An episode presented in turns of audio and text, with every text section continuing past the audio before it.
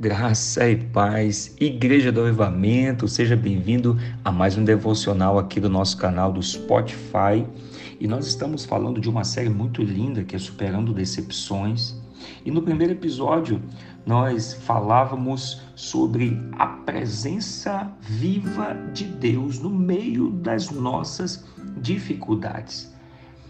Eu lembro que nós falamos sobre Jeremias capítulo 20, verso 18 onde o profeta faz uma declaração, ele diz: Porque eu saí do ventre materno? Foi só para viver dificuldades e tristezas e terminar os meus dias na maior decepção? Muitas vezes nós passamos por decepções na nossa vida com Cristo. Nós passamos por tempos difíceis. Eu lembro que falávamos no primeiro episódio sobre o que é o tempo da frustração, da decepção e no deserto da vida do crente.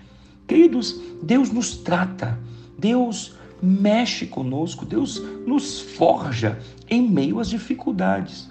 O que nós precisamos entender é que no tempo da guerra, no tempo da luta, no tempo da dificuldade, Deus está conosco, mas de maneira nenhuma nós devemos tomar decisões baseadas nas decepções, baseadas nas frustrações. Entenda. Provérbios capítulo 16, verso 25 diz: Existem caminhos que parecem certos, mas podem acabar levando à morte. Ei, é impressionante como, quando nós estamos decepcionados e frustrados, infelizmente, é um período onde nós mais tomamos decisões. Não decisões corretas, mas decisões baseadas nas decepções.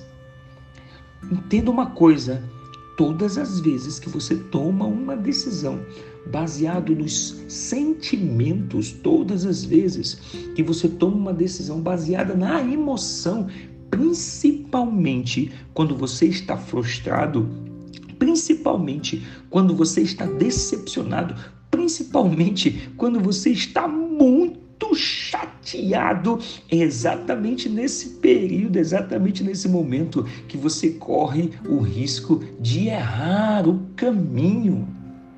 Olha o que o texto diz: existem caminhos para o homem que parecem ser certos, mas o seu fim conduz à morte, vaso de honra. Quando você estiver vivendo um tempo de frustração e decepção, cuidado com as decisões que você toma Sabe, aquele crente abençoado que demorou muito tempo para construir algo, mas quando vem a decepção, quando vem a frustração, ele chuta o pau da barraca. Quantas vezes nós tomamos esse tipo de decisão no nosso ministério? Quantas vezes nós tomamos esse tipo de decisão no nosso casamento? Tomamos esse tipo de decisão com tantas áreas da nossa vida que nós demoramos tanto para construir e aí o crente vai e destrói tudo com uma decisão baseada em sentimentos, em frustrações, em decepções.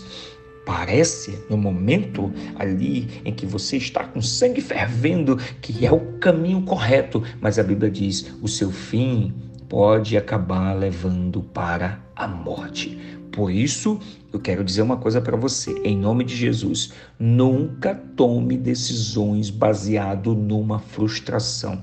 Nunca tome grandes decisões baseados em uma decepção. Porque, queridos, imagina você se com as suas ações Quantas vezes você já tomou ações erradas quando está decepcionado?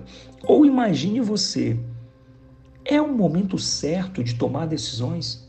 Certamente que não.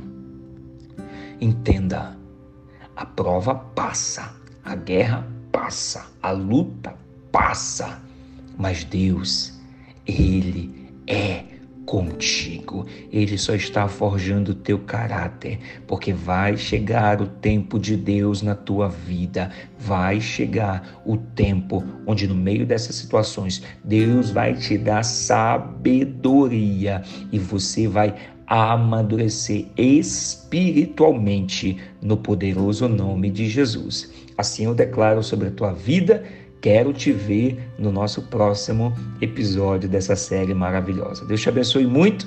Graça e paz.